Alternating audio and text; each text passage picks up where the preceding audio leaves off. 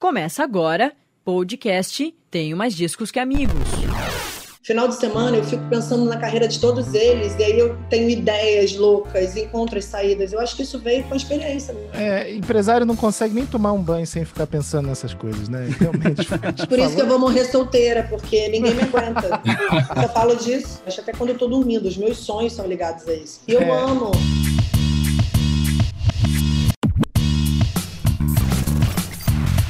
Mais discos que amigos. Olá a todos e a todas. Bem-vindos mais uma vez ao podcast Tenho Mais Discos que Amigos. Mais uma quarta-feira, mais um debate. Por favor, acompanhe os nossos lançamentos lá no Instagram, arroba podcast TMDQA. Recentemente entrevistamos Erasmo Carlos sobre seu disco novo, tem vídeos inclusive lá no Insta. Teve debate sobre o calendário de festivais em 2022. Lá no link na bio você também encontra o caminho para se tornar assinante, participar do nosso grupo secreto e ouvir o resumo da semana extra toda sexta-feira. Então sempre tem novidade no aplicativo de podcasts mais próximo de você. Acompanhe no Instagram @podcasttmdqa. Hoje aqui eu vou direto apresentar a nossa convidada especialíssima, Camila Fialho, Talent Hunter, fundadora da K2L, uma das grandes empresas de gerenciamento artístico do Brasil. Está lançando a terceira edição de um curso online chamado Como Viver de Música. Ela tem falado bastante, você já deve ter acompanhado, dado vários insights sobre meandros do mercado da música pop, do funk, ai, do sertanejo ai. principalmente. É muita coisa, a Camila, e a gente vai passear por tudo isso aqui na próxima hora. Bem-vinda, Camila. Obrigada! Muita coisa, Camila, é verdade. Tem mais coisas para falar, viu, gente?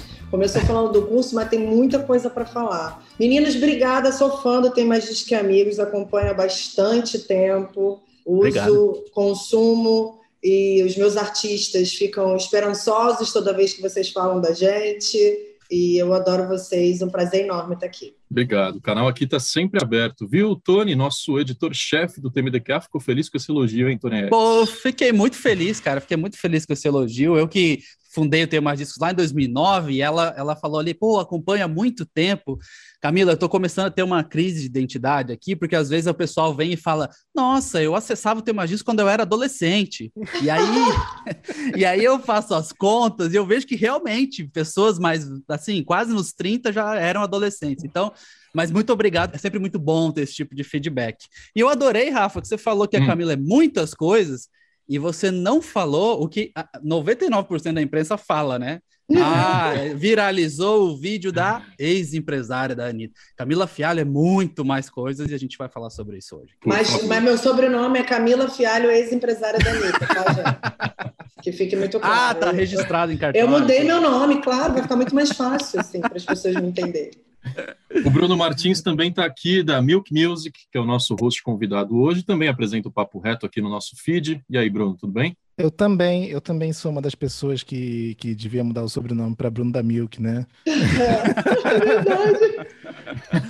Você não usou o Instagram assim, de, Ex-empresário de ninguém. Oi? Você não usou o Instagram assim uma época, Bruno? Eu usei, mas aí as pessoas ah, realmente não sabiam meu sobrenome. Daí eu, então. eu fiquei assim. Hum. Bruno, eu confesso que eu não lembrava que era Martins. Para mim é Bruno Milk. Mas aí, Camila, tem é. uma história. Bruno, ah, você vai contar essa história? Eu era vou contar Bruno... a história. É de gerenciamento artístico, inclusive. Ele mudou o nome, né? Pensando é. na carreira. Ah, Exatamente. Não, não, não é verdade.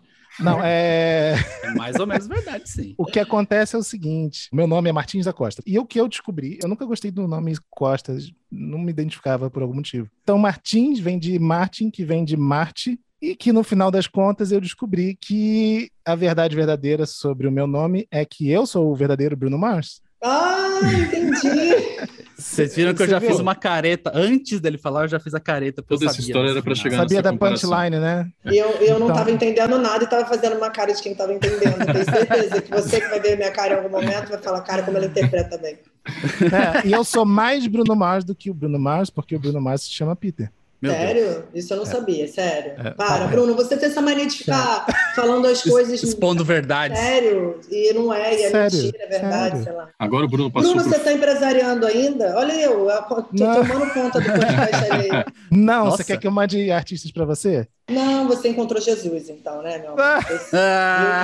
não, não, é, não é tão não. bacana. Não, eu, eu, descobri, eu descobri que, enfim, tem coisas que trazem um pouco mais de gratidão no trabalho na música. Caraca, já veio contigo. Eu vou ficar é... calada, porque é esse gancho aí eu pego só falo merda. É... Agora ele é passou para o fim da fila de perguntas, já que ele falou bastante na introdução. Então Desculpa. eu vou fazer a primeira pergunta para Camila Fialho. Camila, em 2021, ano passado, você foi indicada ao prêmio Women's Music Event na categoria Empreendedora Musical. O seu trabalho já é reconhecido há quase 20 anos por alavancar artistas mulheres, especialmente mulheres que fazem funk, um estilo que já foi e ainda é muito estigmatizado.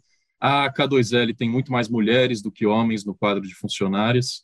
Aqui nesse programa, a gente estava falando um pouquinho em off, a gente não usa a lógica dos cortes de vídeo com título chamativo no YouTube. É claro que a gente separa aqui os melhores trechos da entrevista, porque também somos um site de notícias, mas a gente não monta o nosso roteiro em cima disso, pensando nos cortes polêmicos. Mas você já participou de alguns podcasts uhum. que geraram cortes que podem ter incentivado, segundo o que você mesmo disse no seu Instagram, uma rivalidade feminina com pessoas com quem você já trabalhou.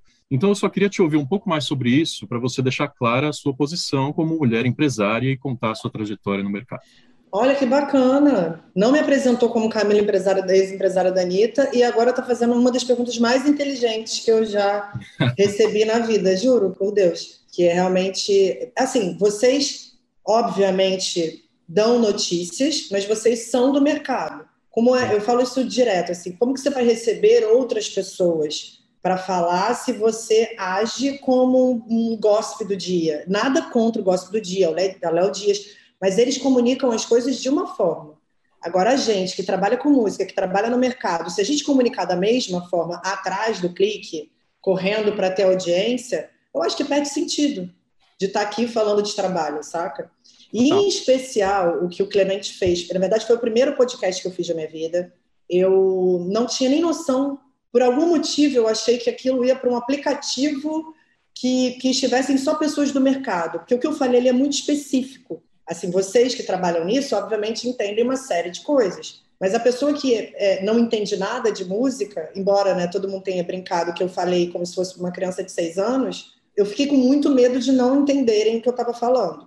Só que o pós disso foi o que me preocupou bastante. Há muito tempo eu venho percebendo isso, assim, a minha história com a Anitta, o problema que teve com a Anitta, eu, eu entendi que foi, tem muita gente em volta fazendo isso acontecer. Eu acho que hoje, com 40 anos, eu consigo olhar para trás e ver que, infelizmente, a gente passa muito por isso. As pessoas colocam as mulheres para brigarem de alguma forma, e isso é real. Antigamente, ah, tá aí no seu. Eu vejo minhas artistas estudando, elas estudam sobre sororidade. Então, eu achava que isso era muito mais assessoria de imprensa, colocando para as artistas estudarem, porque é, é, uma, é um assunto que está hypado, para ser muito honesta, as pessoas todas falam sobre isso, do que a gente refletir sobre isso, saca? Eu comecei a internalizar isso. Eu comecei a lembrar que com 15 anos é, a, a, o, o, meu ex-namorado pegava a minha amiga, a culpa era da minha amiga, e não do meu ex-namorado. Eu pensei, por que isso, isso, isso acontecia quando eu tinha 15 anos? Ah, porque minha mãe disse isso para mim. Porque minha avó disse isso para mim. Porque todo. Então eu preciso mudar. Eu preciso acabar com essa maldição feminina, que eu, eu, eu dei esse nome, sabe? Para mim é uma maldição que vem passando de geração em geração e a gente não faz mudança nenhuma em cima disso. E mesmo que hoje exista, para artistas principalmente, é, maneiras de estudar e, entender o quanto a gente estava errado, tinha muita gente fazendo isso da boca para fora. E no dia que eu fui no podcast do Clemente, eu falei sobre isso lá. E, cara, o que me deixa mais triste é ter acontecido problemas com meninas e ouvir a galera falando: ah, mas são duas mulheres, né? Existe essa competitividade, vai ser assim eternamente? E não. O que depender de mim, não vai ser. Eu não divulguei o podcast em momento nenhum, até porque ali eu achei que eu realmente falei coisas demais que não deveria ter falado mas o resultado foi muito melhor do que qualquer outro lugar que eu já tenha falado, qualquer entrevista que eu tenha me policiado. Então, eu tenho que enxergar o copo meio cheio, foi bacana, só que quando ele fez, os, esse podcast foi ao ar do Clemente há sete meses, oito meses atrás. Então, quando foi ao ar, rendeu nota na imprensa, botando essa briguinha, todas as notas que saíram na imprensa, para vocês terem uma noção, na época, foram ligadas às meninas foi ligada a Bianca, foi ligada a Rebeca, foi ligada. É impressionante, as pessoas não conseguiam nem falar do que eu falei do Naldo. E olha que eu falei coisas extremamente polêmicas do Naldo.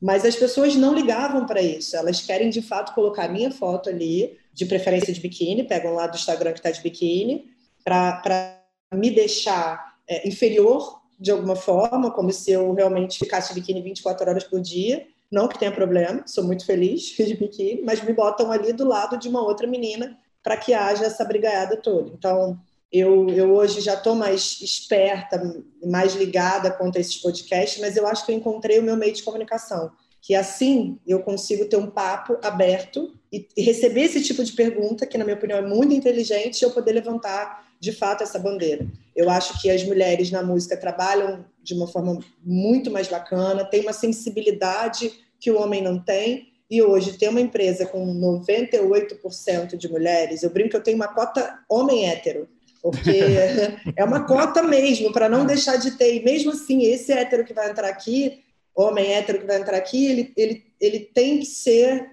um ativista, ele tem que ser alguém que brigue para que isso não aconteça. E existem, tá? Tem vários. É, isso é super verdade. Isso é super verdade, até porque no período que eu trabalhei com a Camila eu era terceirizado. Mas, é, agora, saindo de uma pergunta inteligente para uma idiota, é só eu não sei que trecho de vídeo é esse? Eu, eu vi o, o trecho do sertanejo, mas tem outro, é isso? que Na verdade, esse, esse vídeo tem uma hora e 44, né, Gato? Você não, sim, não sim, sim, o, podcast vida. inteiro. É. Exato. Vai lá ver minha vida, que é maravilhoso. Você, então, que me conhece, vai falar, Jesus, a Camila foi a Camila mesmo. Mas assim, uhum. pega uma pipoca, tipo Netflix, entendeu? Um vinho uhum. e pá, vai assistir. E lá eu falo muito sobre as meninas. Falo uhum. é, que não entendo porque hoje a gente não consegue ter uma relação, por que, que as pessoas. Mas assim, elas são muito jovens, é normal, eu tenho 40 anos, então é muito fácil eu agora com 40 ter essa consciência que eu tenho, saca? Eu não posso cobrar isso delas, porque eu também não tinha na idade delas. Só que o mundo mudou. Então lá eu falo muito das meninas e falo abertamente, como eu nunca falei. Rebeca, Lecha, Anitta, Valesca, Bianca, Boca Rosa.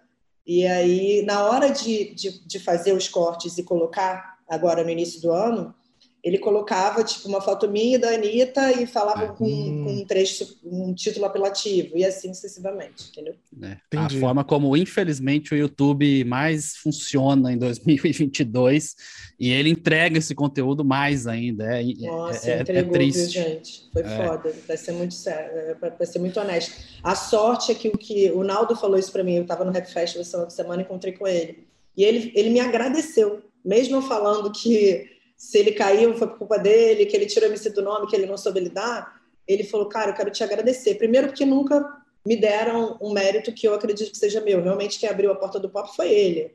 Não, não, for, não foram as meninas. E tem que dar a César o que é de César. Segundo, porque quem fala verdade não merece castigo, Camila. E você falou 100% de verdade ali.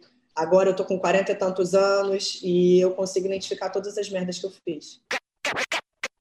Camila, é, você falou bastante, a gente até brincou, lógico, com o lance de, do ex-empresário da Anitta, você já falou bastante, estou com 40 anos, são 40 anos, e é lógico que tem uma parcela imensa da audiência que não sabe como começou, de onde veio. Você até estava postando nos stories hoje, né? Você como é, apresentadora da apresentadora Furacão. da Furacão. Você é... eu sou bonitinha? Eu era bonitinha? Eu pois sou é. bonita, mas assim, eu era muito fofinha, né? Gente? E você postou não na vibe Meu Passado Me Condena, mas Meu Passado Me não. Orgulha. Muito legal o é, trabalho. É... É, eu queria que você falasse justamente sobre isso, assim, como é que contasse um pouco da trajetória até chegar até aqui, e aí a gente queria falar do curso também, mas falar, né, onde é que você entrou nesse ambiente e como é que foi se tornar empresária de nomes tão importantes, tão grandes e abrir tua própria empresa? Eu comecei no funk, propriamente dito na música, através do funk. Eu apresentava programas de televisão aqui no Rio e recebi um convite para fazer um teste para Furacão 2000, que era um universo completamente diferente do meu, eu desconhecia. Embora o funk naquela época estivesse estourado, e era literalmente naquela época, porque o funk ele estourava e caía, estourava e caía, estourava e caía. E a fase que eu entrei era, era do pico para queda estava no meio, saca? Era uhum. pós-bonde do Tigrão, dança da motinha. Uhum. É, a Furacão 2000 tinha um programa na Band, a Furacão 2000 tinha um programa de rádio. Mas quando eu entrei, o programa de rádio já era distante, não era na capital, era no interior do Rio. O programa da Band já estava na CNT. Assim, as coisas já estavam caindo naquele momento. A Verônica, que era apresentadora, né, mãe loura, conhecidíssima e tal, apresentadora do programa, tinha se afastado e para mim tinham dito que era que era uma síndrome do pânico. Eu fiz o teste, passei e comecei a trabalhar na Furacão. Trabalhei na Furacão durante um ano e nesse um ano quem me ensinou tudo que eu que eu enfim eu, eu fiz literalmente uma faculdade em seis meses porque foi muito rápido. Foi o Denis, Denis DJ, que hoje né, é um dos caras que carrega muito do que a gente precisa que carregue no funk para levar para outros lugares que também né, se tornou, na época, meu marido, pai da minha filha, enfim. Então, a, o, o Denis conseguiu me dar uma visão sobre o funk e quais eram as dores do funk. Por que, que o funk não, não, não conseguia se manter ali? A gente não está falando de ser um fenômeno, como foi durante um tempo, é viver como estamos hoje. É um segmento musical como outro qualquer. Vamos lá? Vamos trabalhar, vamos fazer crescer, vamos criar mais artistas. E não tinha essa facilidade. E o Denis foi me passando toda a visão do que deveria ser feito. Depois de um ano de furacão, descobri que estava grávida e ia trabalhar na Record, mas nesse período eu acabei engordando muito e me botaram na geladeira. Isso é outra coisa. Antigamente era era falado abertamente, né? Desculpa, você está uhum. muito gordinha, fica na geladeira. Imagina, hoje isso não acontece de jeito nenhum, que me deixa muito feliz, porque eu não, eu não era pior, né, ou não era melhor, enfim, eu era a mesma pessoa que eles queriam, que eles contrataram quando eu estava magrinha. E aí, enquanto eu estava na geladeira e desempregada, o Denis falou: por que, que você não empresaria o sapão? Falei, porque eu não sei ser empresária. Ele falou, cara, é vender, vender um show, você é boa vendedora, você já faz isso comigo, porque essa altura do campeonato o Denis já estava saindo da Furacão e eu estava vendendo os shows dele, eu gravava uhum. é, é, programinha de rádio. Se liga na agenda do Denis DJ. Hoje tem Denis DJ, eu fazia isso para rádio. Legal. E aí ele falou, cara, a mesma coisa que você faz comigo. E assim, você é fora, você não, não faz parte desse universo. Então, quando os contratantes te ligarem, você vai sempre saber vender da melhor forma. Falei, ah, então tá bom. Peguei o sapão, comecei a trabalhar os primeiros contratantes era muito engraçado, porque eu falava, quanto é o cachê? 400. O cara, pô, me dá três datas. Eu, ia, comprei pouco. Aí esse mesmo cara ligava um mês depois, é 800. Ele, Camila, que, que inflação é essa? Eu falava, ih, amor, agora 800. Daí queria comprar. Mas com o tempo, eu fui, eu fui me organizando e fui entendendo que o que faltava no funk era, de fato, profissionalismo. E, e começando do zero mesmo. Atende o telefone os empresários, vendedores, quem quer que seja, eles não atendiam o telefone, porque eles estavam fazendo show com o artista no dia anterior, ficava até 5 horas da manhã na rua, e só ia acordar duas, três. Quem quisesse comprar nesse período, se dane. E aí eu comecei, vou dormir pouco, vou acordar mais cedo, vou criar um CNPJ, um contrato, um uniforme, vou atender, vou falar da forma certa, vou vender para outros lugares, que todo mundo queria contratar o funk, principalmente aqui no Rio de Janeiro, artistas de funk. Não contratavam por insegurança na cabeça deles, dos contratantes que contratavam música, como eles falavam, ó, oh, gente, para quem está só me ouvindo, eu fiz aspas, tá? Porque o funk é música sim. Os contratantes de música não achavam que, que iam contratar o funk que iam ter um show, achava que ia ter tipo um DJ, um mestre de cerimônia mesmo. O cara ia chegar ah. lá, ia falar, cantar 20 minutos, 15 minutos, com o DJ ali na bateria eletrônica e ir embora. Então eu comecei a entender que se eu profissionalizasse o show do Sapão, Sapão esse, que sempre foi um cantor, só que faltava estudar. Ele não sabia que ele era um cantor, ele sabia que ele tinha um puta talento, que ele tinha uma voz incrível, mas ele não sabia usar aquilo, não tinha técnica. Então eu falei, cara, se botar essa galera para estudar, por que, que essa galera não estudou? Porque veio de comunidade. Pô, se já é difícil no meu colégio particular, que eu tinha lá com todos os privilégios do mundo, não tinha uma aula de música, não, não me ensinava a cantar, imagina num colégio público. Falei, caraca, cara, então essas pessoas são talentosíssimas e elas só precisam receber conhecimento, entender que tem que entrar na rotina delas, estudo, aula de canto, aula disso, aula daquilo outro. E foi aí que começou a minha virada. Quando muitos empresários nem sonhavam em colocar os seus artistas para estudar, e os meus já estavam lá com uma agenda totalmente voltada para estudo e conhecimento, e é assim até hoje, graças a Deus. Eu acho que foi aí que foi minha virada de chave. E aí, do Sapão, eu trabalhei com muitos funks, funkões mesmo, mas vi que não era a minha pegada, assim, essa galera não queria muito migrar, não estava afim de, de, de se esforçar mais do que eles achavam que era necessário. E aí eu fiquei com quem eu achava que era legal, que era o Sapão. Tirei todo mundo, fiquei só com o Sapão. Aí do Sapão veio o Naldo, do Naldo veio a Anitta, daí para frente vocês já sabem. Que legal, nossa, que aula, que viagem pelo tempo, que história, né? Né? É... Eu queria ser mais sucinta. Eu, gente, me não. ensina também se eu estivesse sendo muito prolixo, essas coisas assim. Não, tá aprender. maravilhoso, tá maravilhoso. Achei que ia ter mais, aí você já, já encerrou, tá? É, foram 18 anos resumidos em poucos minutos. achei, achei maravilhoso. E aí, antes da gente até, enfim, partir para outros assuntos e tal, e tenho certeza que Rafa e Bruno têm mais perguntas aí. Mas falando especificamente sobre esse curso, o curso de música, é, e eu falo de um lugar onde eu, tô, eu fundei o Tema Disso em 2009 e de lá para cá comecei a participar de feiras de música. Aí você começa como mediador, aí depois como palestrante, aí depois as, as bandas vêm perguntar ah, como é que faz para sair no Tema Discos. E aí você começa a perceber que em muitos casos nem chega o material pra gente. E as bandas e artistas lançam e acham que tá no mundo e que a gente vai caçar todo mundo. A gente caça algumas coisas, mas não tem como achar tudo. E tem muito artista que acha que é automático, que acha que é, enfim, que não precisa fazer nada e não precisa trabalhar e mandar e divulgar.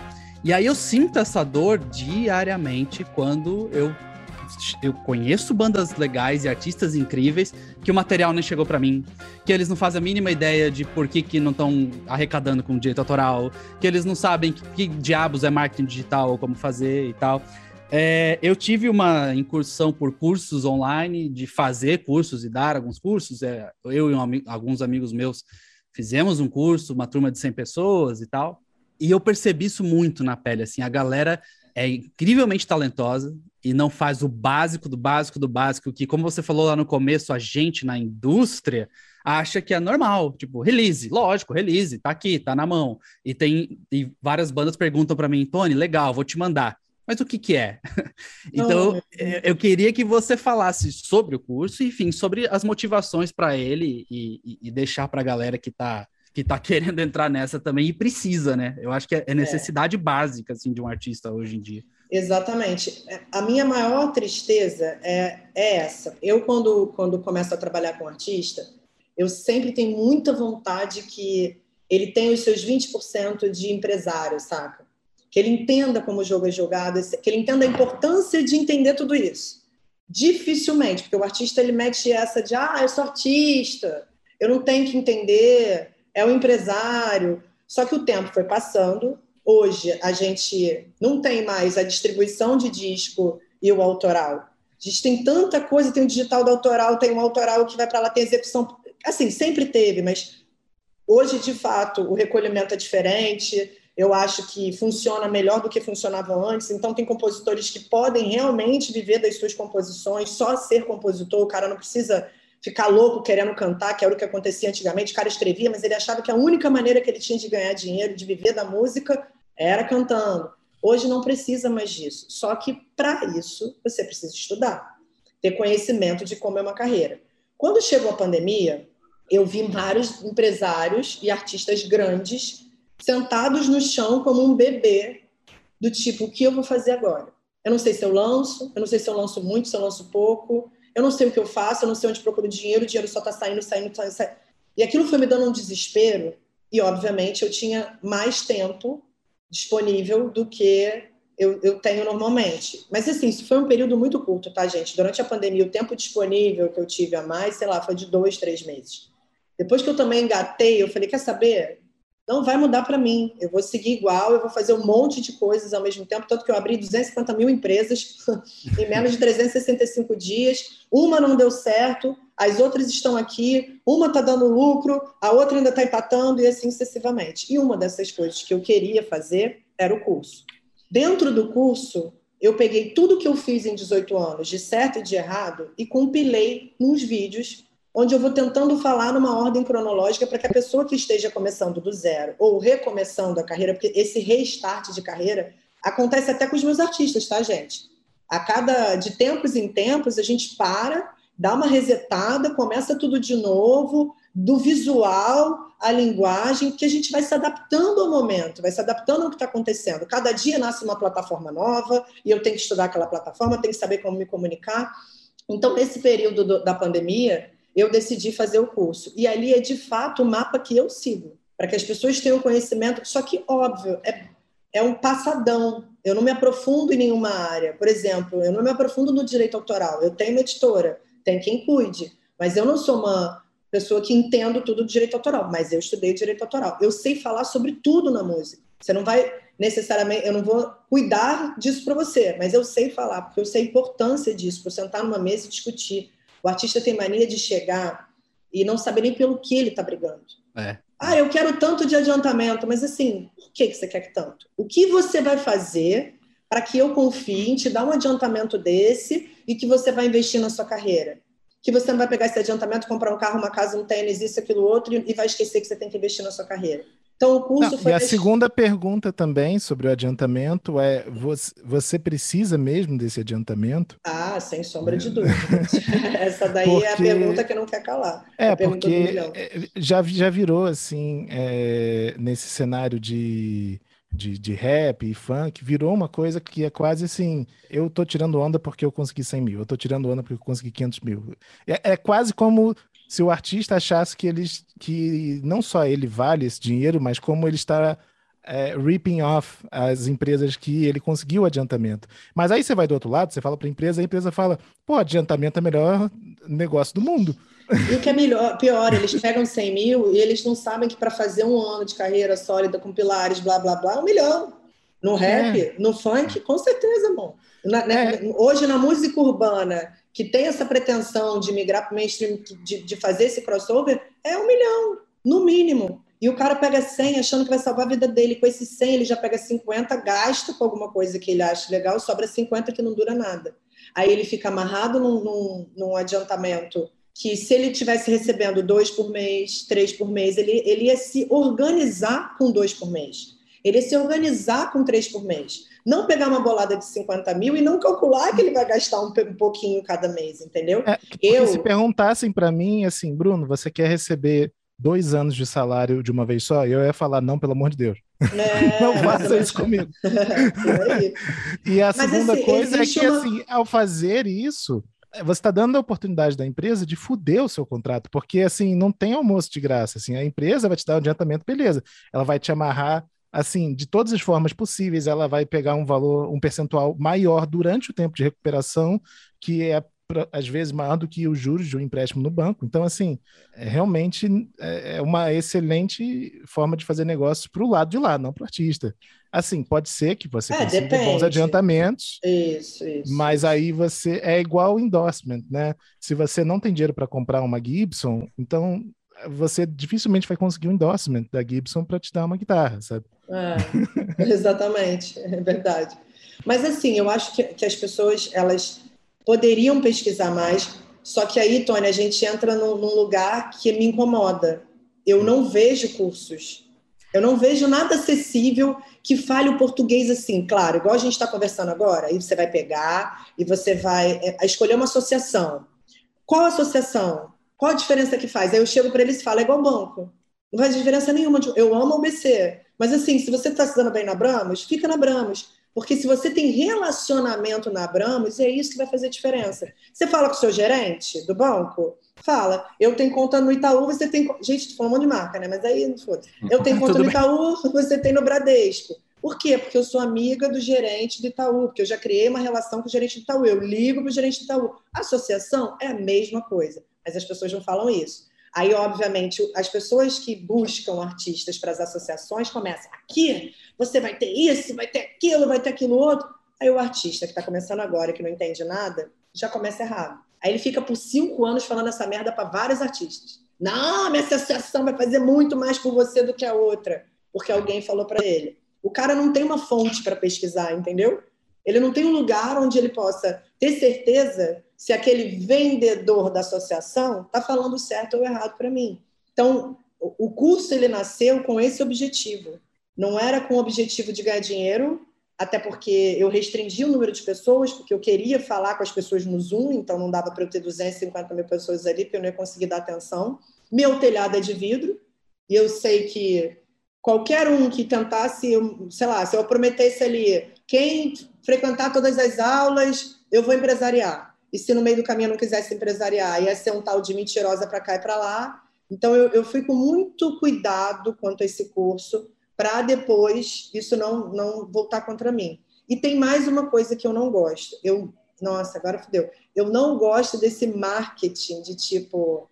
É a última vez. Se você não for, Ah, agora não vai mais para um conteúdo que é gravado. Desculpa, me sinto enganando as pessoas. Inclusive, vocês falaram, ela que está na terceira rodada do curso e tal, não sei o quê.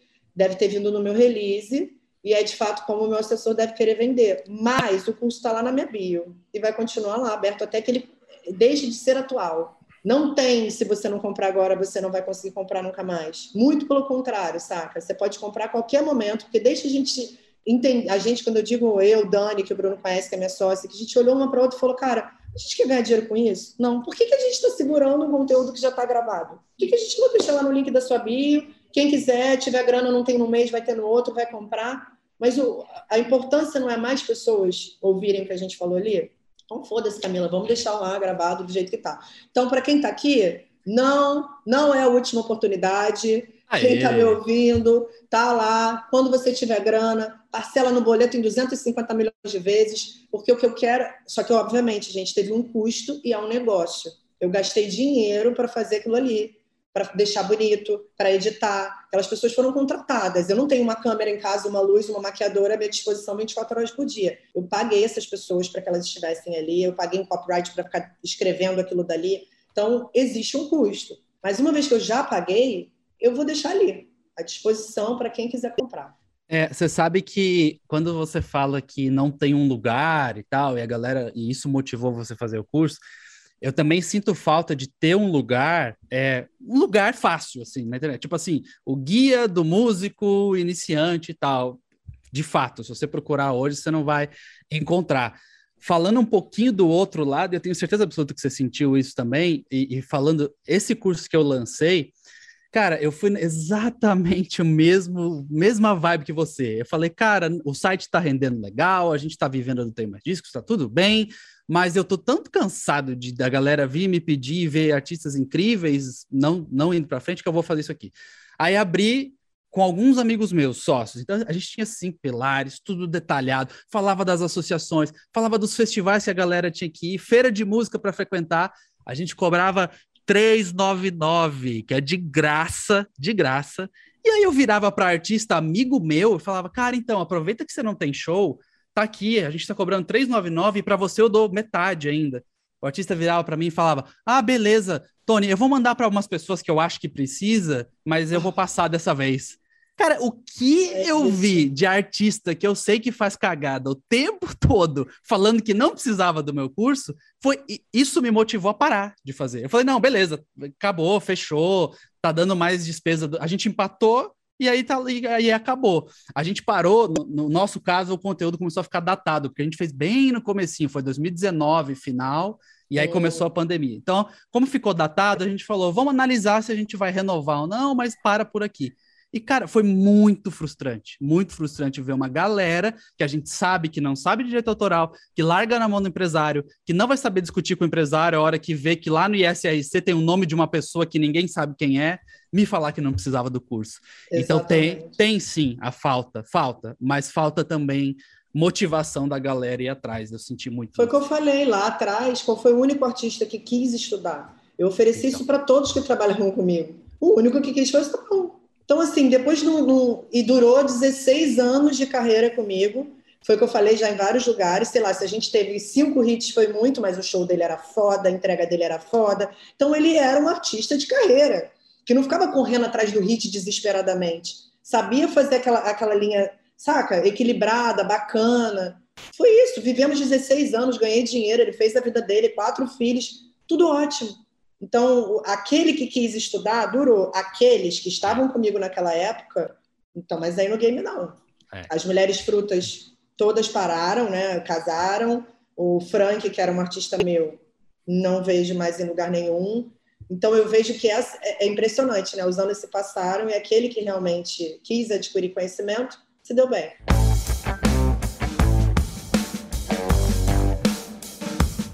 Como é que você incentiva artistas que não começaram ontem, artistas que já estão no rolê, até artistas que você mesmo empresaria, a buscar conhecimento? Porque, assim, sendo muito sincero, eu não lembro de conhecer um artista que realmente entendesse, assim, conhecer pessoalmente, né? É um artista que realmente entendesse do negócio da música e que soubesse ler um contrato e entender exatamente tudo que estava escrito no contrato, sozinho.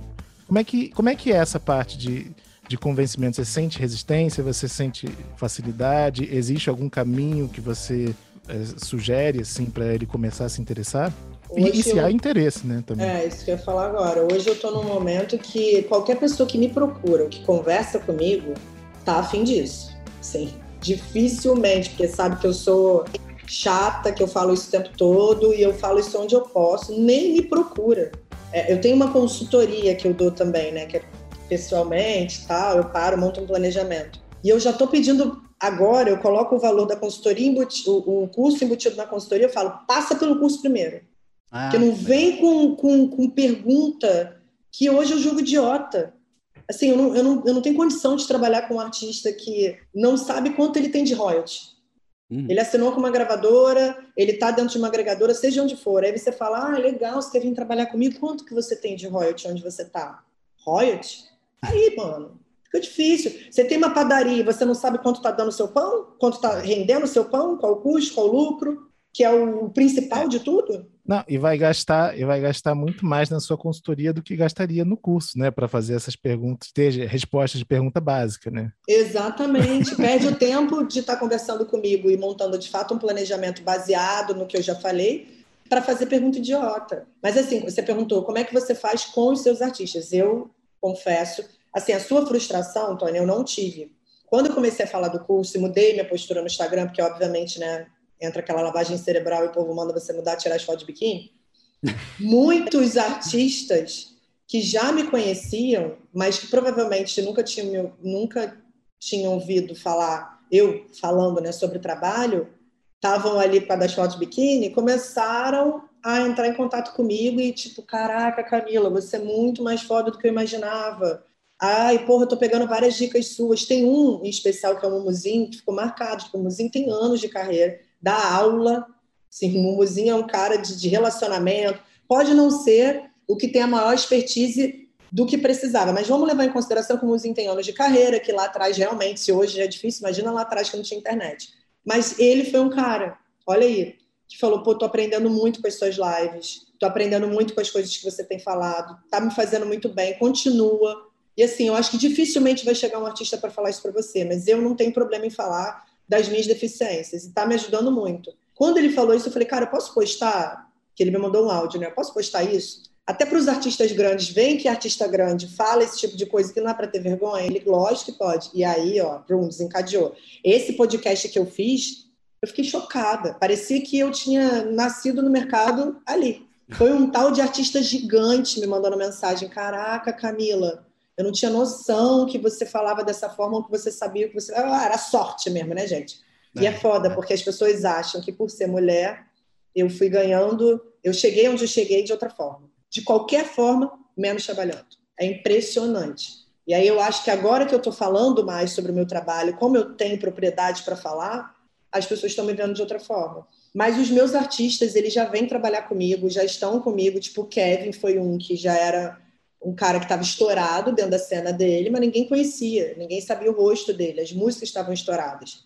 Quando ele veio trabalhar comigo, já tem uma linha no meu planejamento, aulas e coaching. E aquilo ali nunca saiu para ninguém. Ah, e o que você coloca ali dentro? Depende, a cada seis meses a gente troca.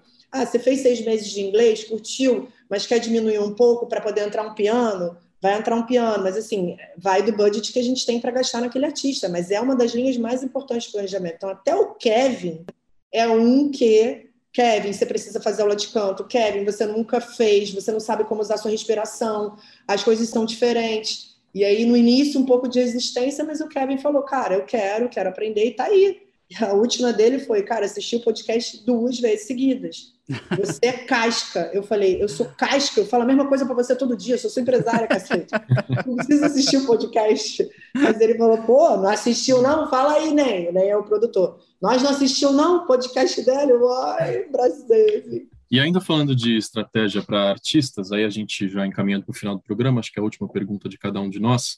É, marketing digital talvez seja um dos passos iniciais, ainda mais simples do que antes de entender direito autoral e royalties. A gente tem muitas bandas iniciantes que ouvem aqui esse podcast. Então, eu queria falar sobre marketing digital, porque a K2L, recentemente, acho que foi durante a pandemia, me corrija se eu estiver errado, abriu uma frente de agenciamento para influencers, influenciadores digitais, gerenciamento de marcas também. Então, eu queria saber se tem algum paralelo entre o trabalho para influencers e para artistas, porque o artista hoje precisa botar a cara. Se a gente falar de Instagram, por exemplo, é, tem que ter fluxo de conteúdo, tem que ter reels, tem que ter stories, tem que ter foto, vídeo todo dia.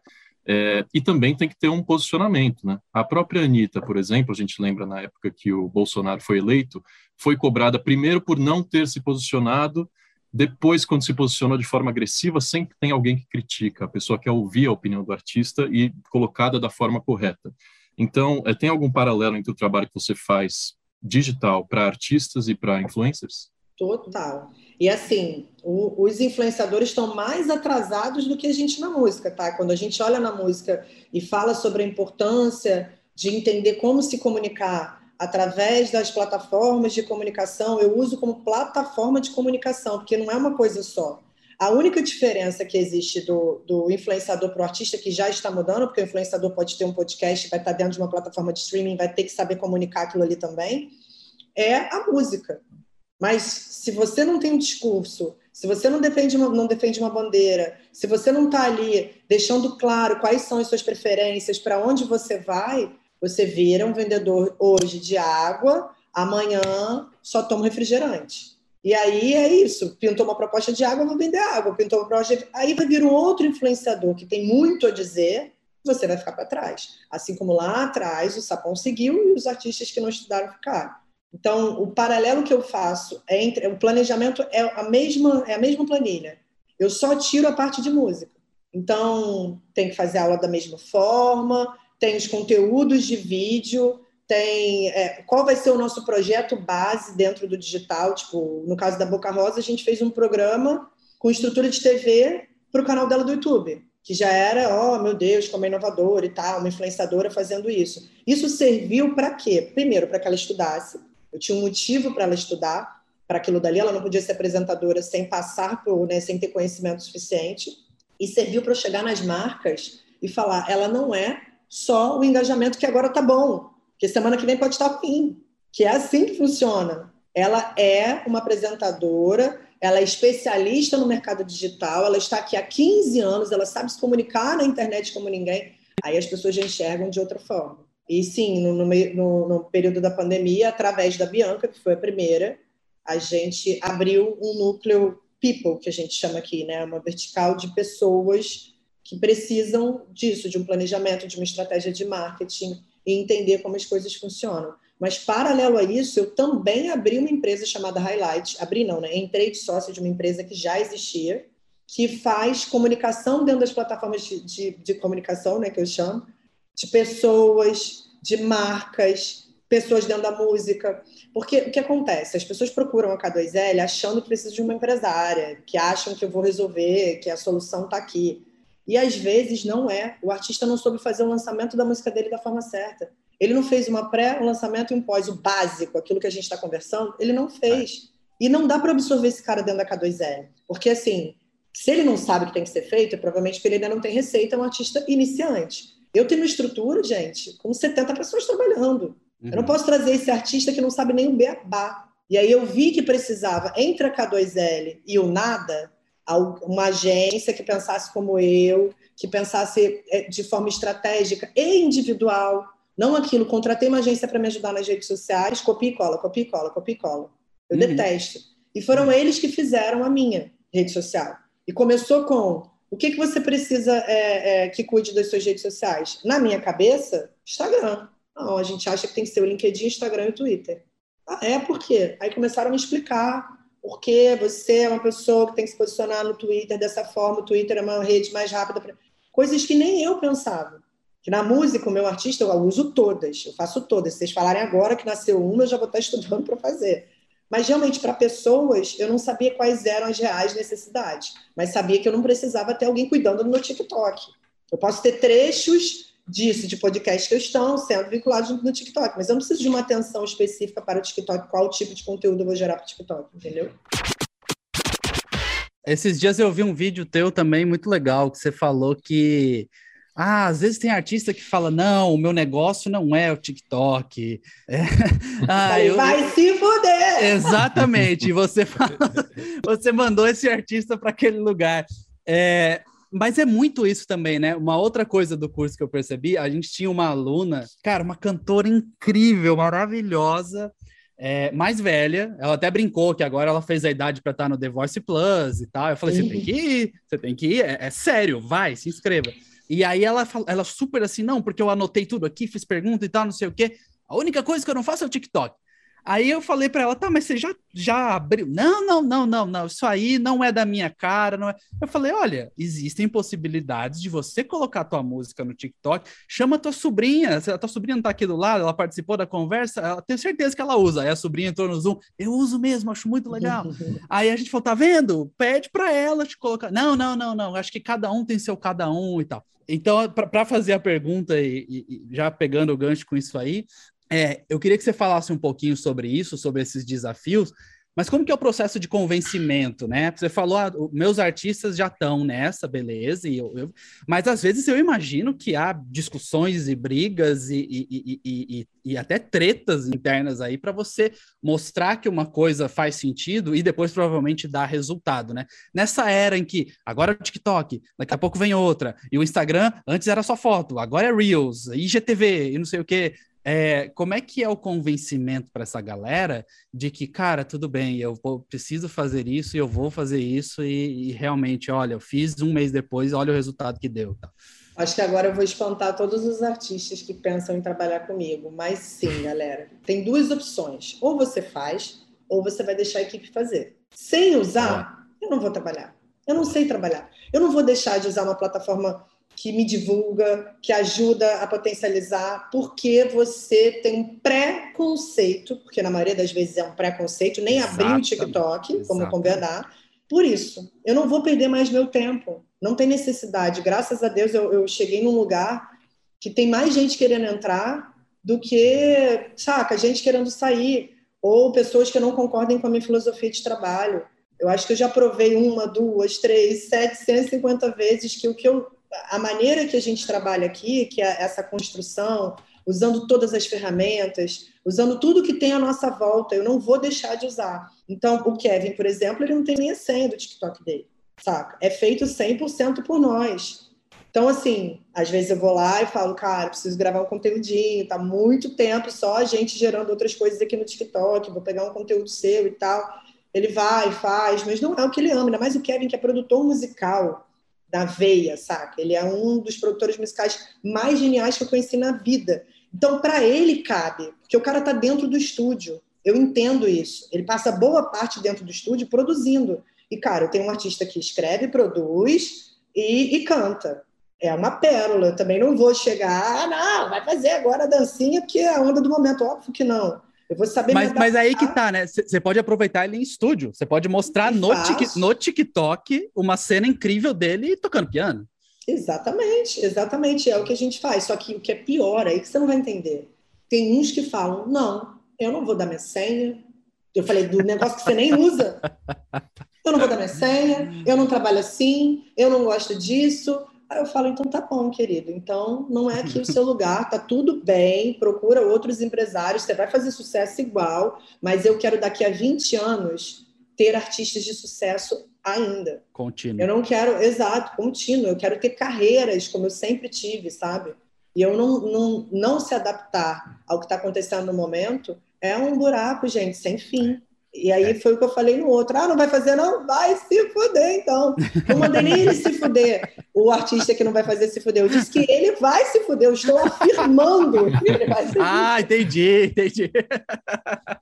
Não sei entendi. qual versão que eu gosto mais, se é da primeira é, ou da segunda. É, eu, eu acho que eu gostei, achei melhor ainda agora. Achei melhor ainda agora. E, e só antes, antes do Bruno falar, rapidinho, é, ah, Kevin... Tô com as 10 perguntas aqui, tá? Mas vamos é, lá. não, Kevin, que a Camila tanto fala, Kevin no Cris, só para que... Isso, é, gente, desculpa. Falo como se todo mundo soubesse quem é.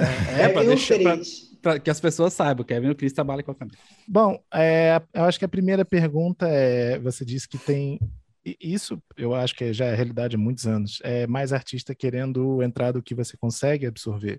quantos artistas você tem hoje é, empresariando na K2L e não só artistas, mas influenciadores também? Então, eu cheguei à conclusão de que eu posso ter um número de artistas no 360, que eu acho que não dá para passar de 10. Assim, não cheguei a ter 10 no 360. Só que hoje, você conheceu bastante a K2L, nesse período de pandemia, para não mandar as pessoas embora, eu fui setorizando é, e fazendo uma vertical de cada setor aqui. Então, o setor de marca, ele acaba que vem de todo mundo de música e tem gente de fora. Tem o Renato Albani, que é um comediante, Bruno de Luca, que é ator barra apresentador, tá? Dentro do setor de marcas, eu tenho o próprio designer, o próprio burocrático, jurídico, isso, aquilo, outro.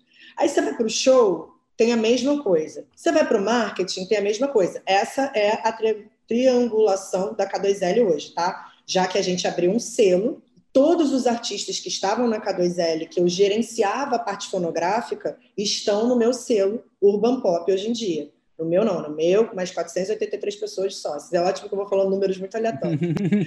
Bom, nunca vai ser o meu número.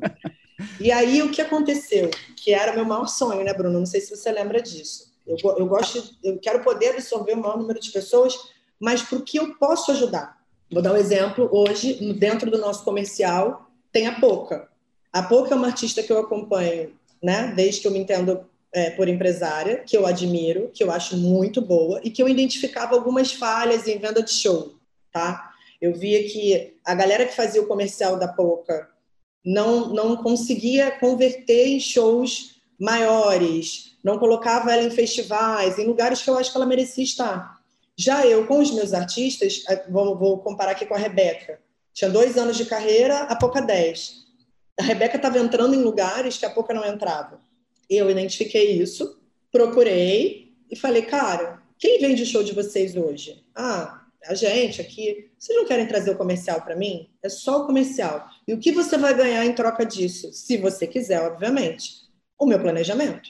Eu vou parar com você e vou fazer um planejamento para você aumentar o seu cachê, chegar em palcos mais relevantes, ou seja, crescer a sua carreira, que é esse o objetivo de todo mundo. Não é aumentar o cachê por aumentar o cachê. Aí é que tá. Eu tenho que ter motivos para isso. Eu costumo dizer, isso é importante para todo mundo que está ouvindo que é artista. Qual o valor de cachê? Não tem valor de cachê. Tem quantas pessoas cabem na casa? Eu vou lotar essa casa? Qual é o ticket? O meu valor está aí dentro, antes de qualquer outra coisa. E como eu faço para que as coisas fluam naturalmente? Um marketing muito bem feito. Quando você faz um marketing bem feito, o telefone vai tocar, galera.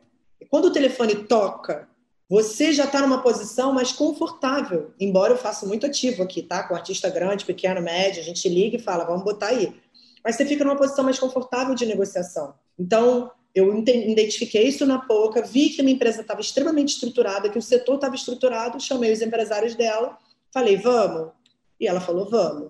Aí, Bom Gosto, que é, que é um grupo de pagode que eu sou apaixonada, flerto com eles há muito tempo mas não consigo, não conseguia trabalhar com eles porque eu não tinha segurança de vender os shows. Eu não tinha expertise de venda de shows de pagode. Então, o que, que adiantar eu querer trazer o bom gosto no 360? Se eu não ia uhum. conseguir oferecer o que eu gosto.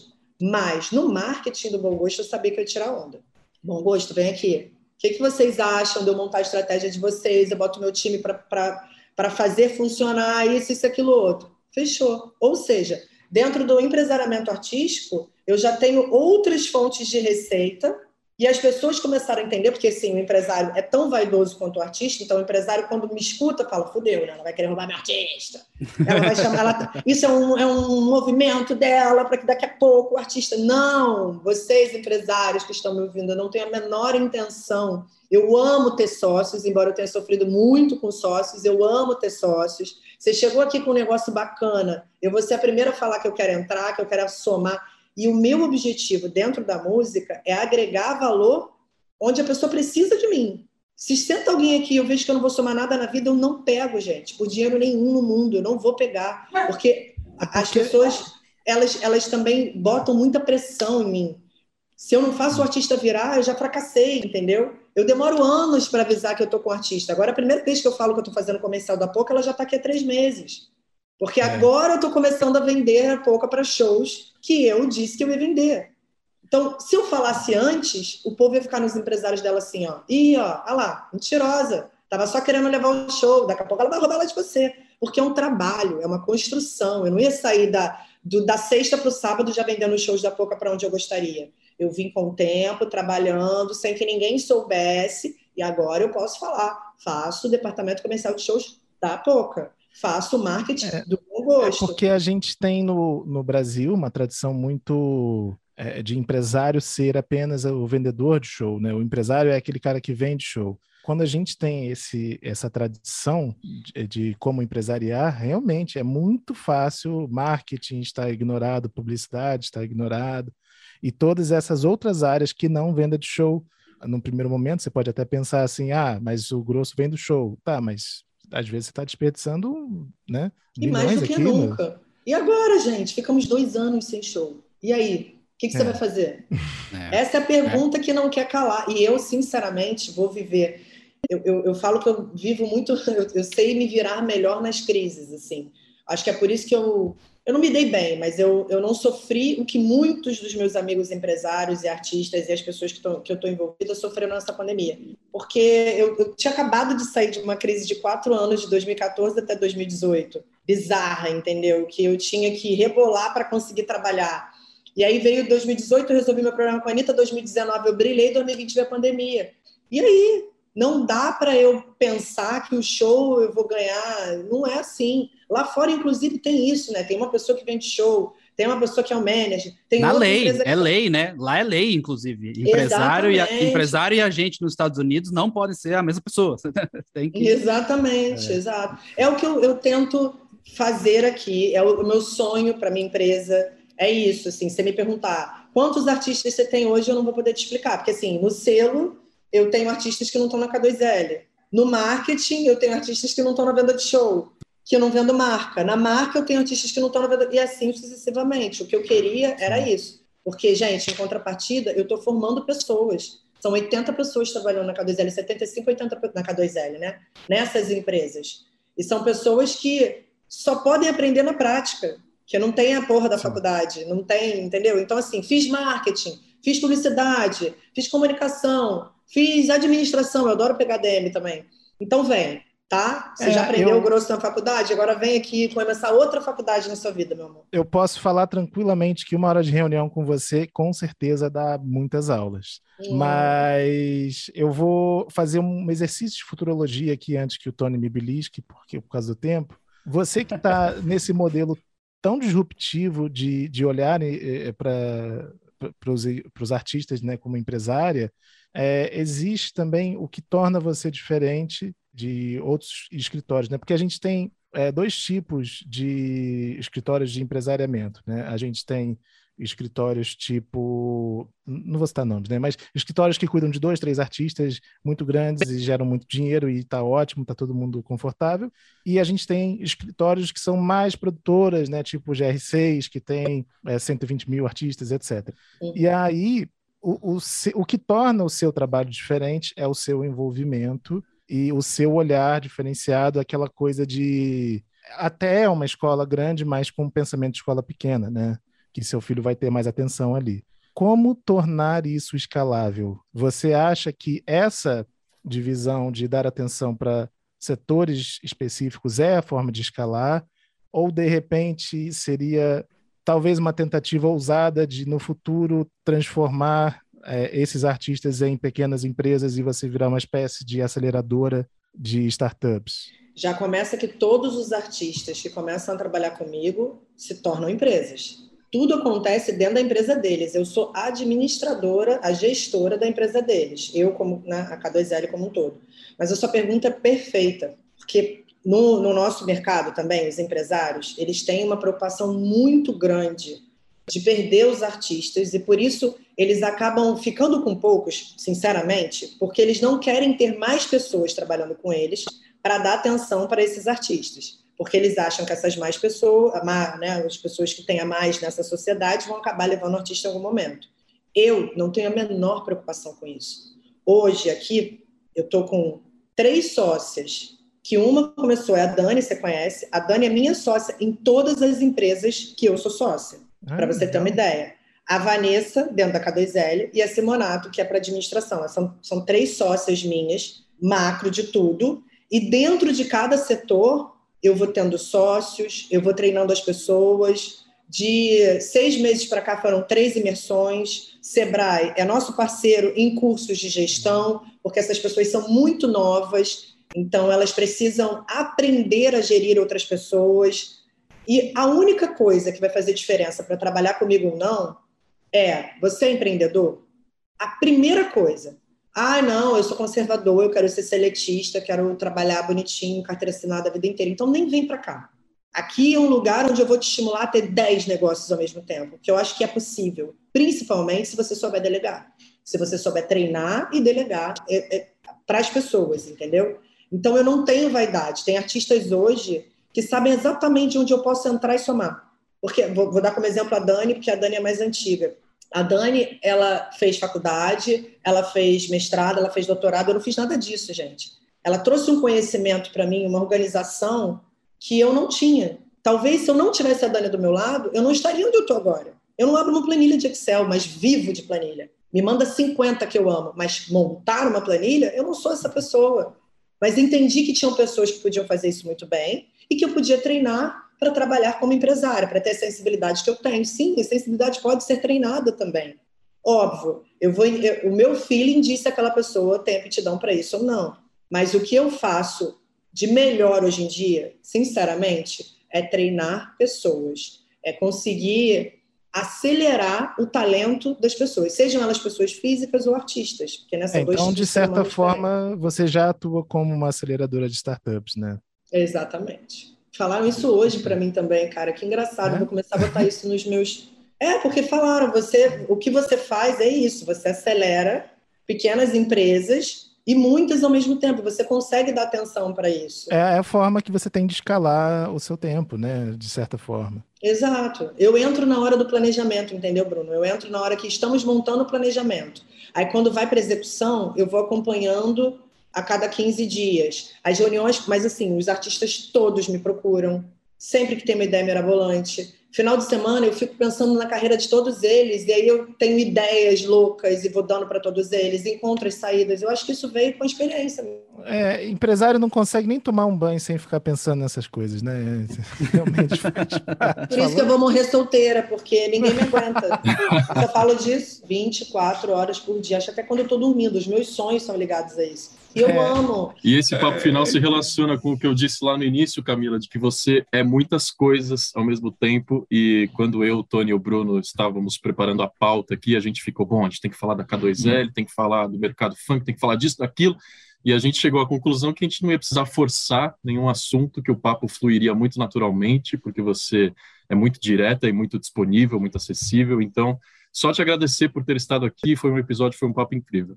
Ai, gente, eu que agradeço. Eu amo falar de trabalho, falar de trabalho com gente que entende. É bom demais, assim. Eu acho que esses podcasts vão ajudar tanta gente, porque aqui a gente está falando como se a gente estivesse em casa. E é. e é isso que o artista precisa ouvir, né? Eu falo que se pudesse colocar todos eles sentadinhos aqui e acompanhar o dia a dia, eles iam absorver tanta coisa.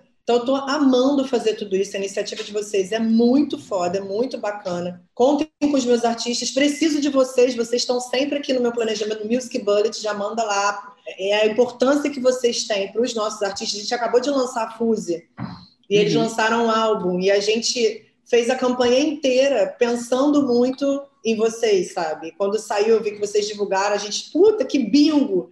Era esse o objetivo e vocês conseguiam, a gente conseguiu é, é, acionar vocês de alguma forma, impactar vocês de alguma forma. Sim. Então eu que agradeço e, e, enfim, quero vou assistir mais, vou ouvir mais, porque realmente vocês são uma escolinha para gente. Ah, que massa, que é isso. Fico muito feliz, fico muito feliz e a gente também está à disposição aqui. Vamos vamos transformar em coisas mais efetivas, né? Vamos, vamos trabalhar junto aí nesse. Vocês estão vamos... saindo de casa? Vocês ainda estão na vibe e fica preso? Médio. comecei a sair depois da terceira é. dose. Faz duas semanas ah. que eu voltei a cobrir shows pelo Tem Mais Disso Que Amigos, então é. o circuito de, de, shows, pelo menos de eventos ao vivo, já está um pouco mais forte. É.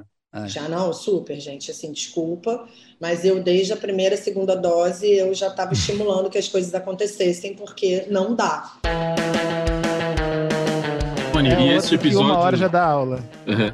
E esse episódio também foi maravilhoso, hein, meu amigo? Obrigado pela participação. Hum. Obrigado, obrigado, Rafa. Valeu, valeu pela condução.